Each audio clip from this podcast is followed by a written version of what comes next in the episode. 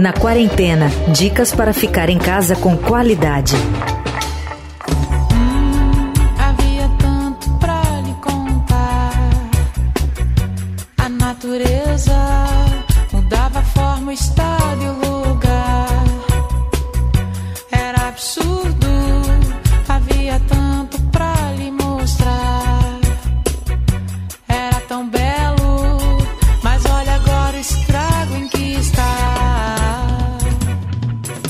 Passando mais tempo trancados em casa, a gente começa a prestar cada vez mais atenção naquelas questões domésticas do dia a dia que acabam ficando de lado.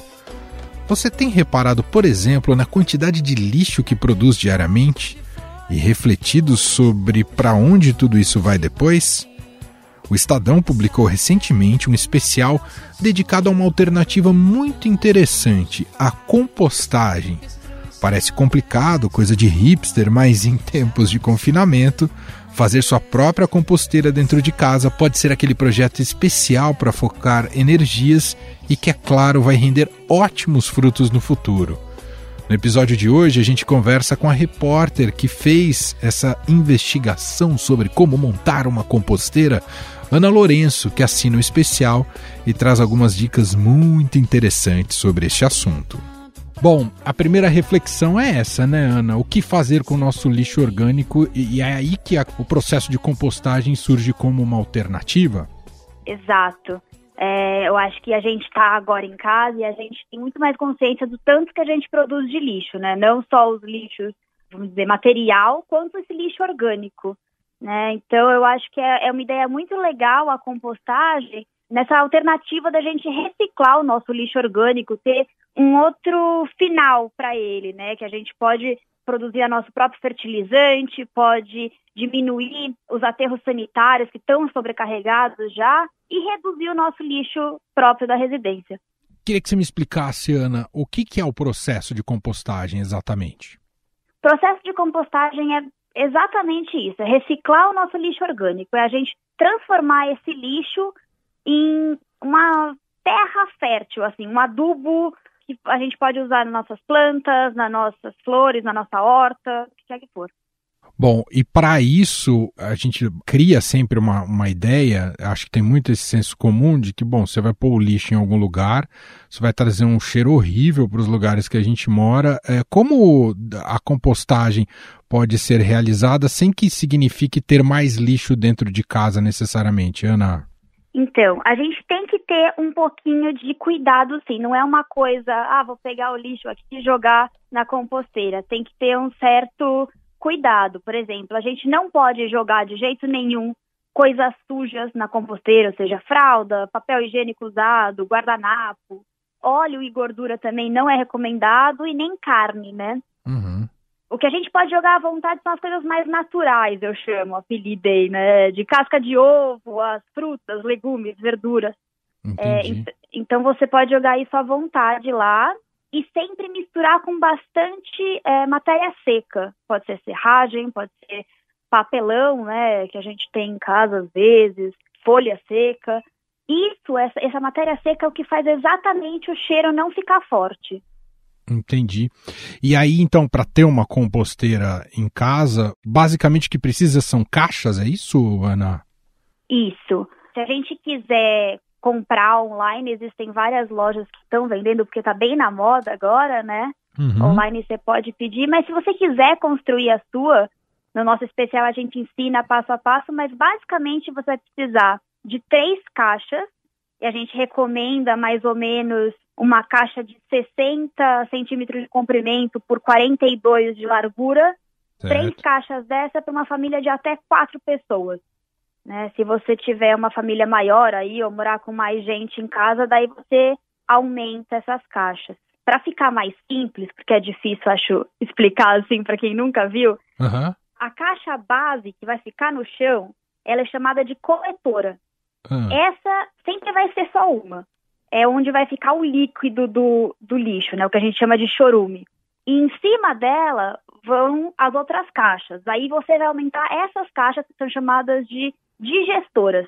Elas você coloca duas, se você tiver essa família de até quatro pessoas, coloca três, quatro, conforme o, a sua produção de lixo, né? Por isso a necessidade de três, né? Ficar um em cima da outra, é isso, né? Exato, exato. E essa base, ela vai pegar só o líquido, as outras vão ser onde a gente vai colocar o nosso lixo. Então, sei lá, se você tiver duas dessas digestoras, né?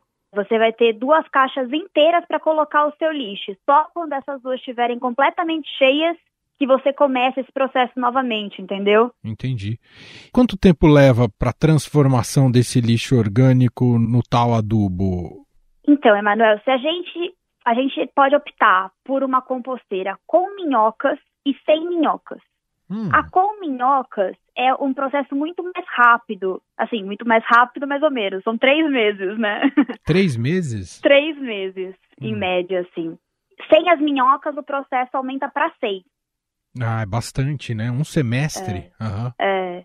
Tá. Tem que ter uma Porque paciência. as minhocas vão comendo o, o, lixo orgânico. Basicamente, a lógica é essa.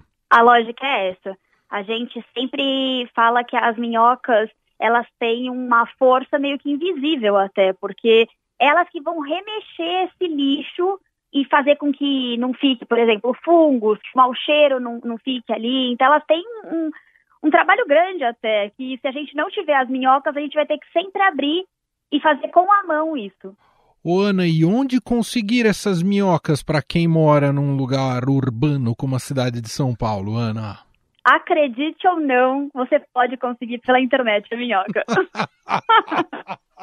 Você tá brincando? Entregam na não. sua casa minhoca, é isso? Entregam na sua casa. Você ah, pede o tanto estranho. de minhoca que você quer ah. e entrega. Claro que se você mora, né, se você não é, então, da cidade grande ou, ou tem família no interior, qualquer terra que você pegue e tiver minhoca, ou até o humus da minhoca, vai ter os ovinhos e aí elas vão crescer. Estava lendo aqui no especial que é, é importante optar por um tipo específico de minhoca. Por quê, Ana? Então, a gente fala para pegar as minhocas californianas, hum. porque elas, além de serem muito comilonas, é, elas têm essa, esse processo de, de, digerir as coisas né, bastante, o tempo todo estão comendo ali o nosso lixo, elas também são muito mais calmas no, no movimento que elas fazem. Olha, olha que especialidade de, de minhocas, mas é ah. verdade.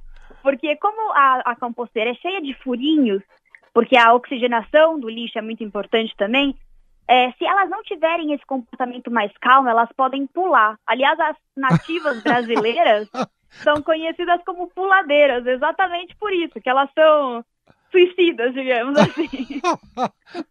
Elas ficam de saco cheio do ambiente que elas estão, da quarentena imposta a elas e pulam da caixa. Basicamente é Exato. é isso, Ana. Exato. Então optar pelas minhocas californianas, que tem um pouco mais, esse temperamento um pouco mais manso e ficam remexendo ali na composteira. Ah, pode ficar em apartamento a composteira ou não pode, Ana? Pode, pode sim. Não tem nenhum problema você colocar no apartamento ou em casa, não faz diferença. A única coisa que precisa, de qualquer maneira, é sombra. Não pode ficar no sol, porque a temperatura, junto com a umidade e a oxigenação, é exatamente o que interfere é, no processo todo, né? Então aí pode ter o mau cheiro, pode ser que surjam fungos, pode ser que não funcione direito. Então tem que se ligar bastante na temperatura, não pode ficar é, exposta ao sol, tem que ficar na sombra. A umidade é no sentido que o lixo, ele tem um líquido próprio, né? Às vezes, quando a gente vai tirar o lixo, sai umas gotinhas, não sei se Sim. as pessoas né, já perceberam.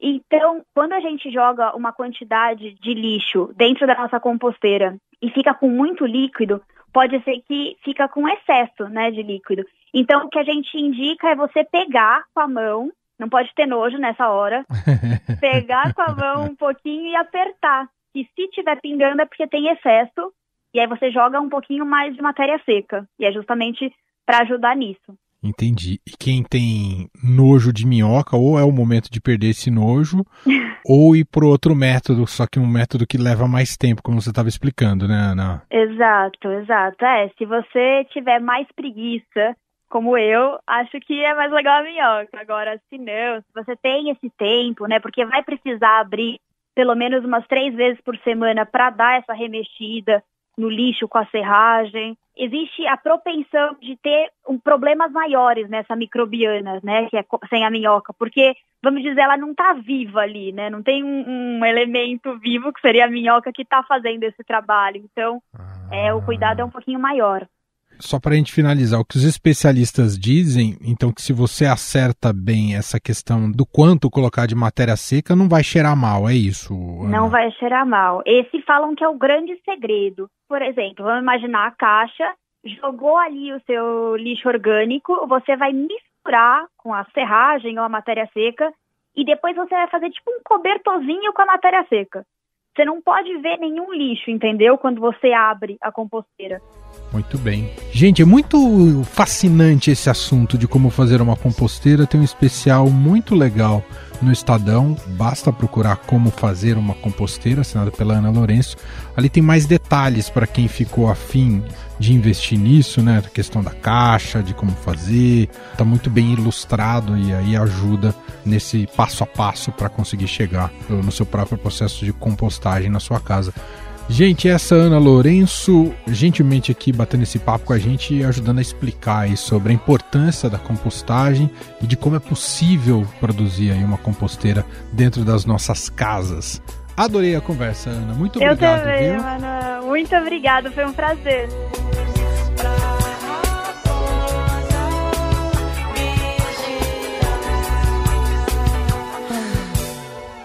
Estadão recomenda.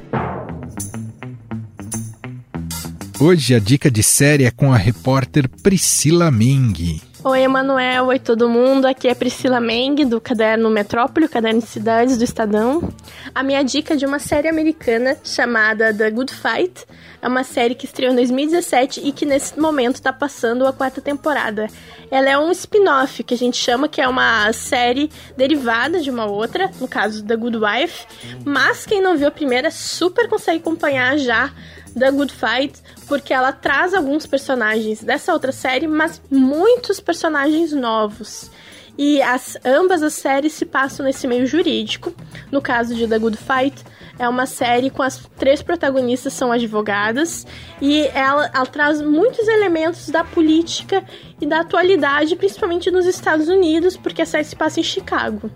Então ela traz muito, por exemplo, questões de escândalos financeiros, a questão do Me Too, também questões envolvendo violência policial contra a população negra. Tudo isso acaba entrando na série, muitas vezes pelo lado dramático, mas às vezes também por um lado um tanto satírico. E esse tom satírico, esse tom às vezes de comédia, ganhou muito espaço, principalmente a partir da segunda temporada, que é após a eleição do Trump. Na série traz muito essa questão da eleição do Trump como algo meio surrealista, porque era algo impensável para grande parte dos americanos até algum, alguns anos atrás que o Trump fosse virar presidente. Então ela traz algumas das coisas da realidade hoje em dia que são muito difíceis de acreditar que realmente estão acontecendo. E isso também entra muito na série porque uma das protagonistas, ela é muito ligada às questões do Partido Democrata, enquanto o marido dela, ele é um muito conservador e ligado ao Partido Republicano. Inclusive, ele é instrutor de armas. Então, essas questões, essas diferenças de ponto de vista e todas essa, essas questões atuais, às vezes difíceis de acreditar, estão o tempo todo na série e de uma forma muito inteligente, com ótimos diálogos, personagens super interessantes e eu acho que é uma uma série interessante de acompanhar agora, começar a assistir na quarentena, porque ela é super atual, inclusive ela está sendo montada, editada durante agora a pandemia. Então eles fizeram um videozinho explicando porque ela está sendo editada em home office. Então é bem, é bem interessante de acompanhar essa é minha dica, então, The Good Fight, que dá para acompanhar na Amazon Prime. Então espero que quem quiser acompanhar goste da experiência. É isso aí. Eu, Emanuel Bonfim, me despeço por hoje. A gente se fala amanhã cedinho no Estadão Notícias e de tarde aqui com você na quarentena. Você ouviu Na Quarentena dicas para ficar em casa com qualidade.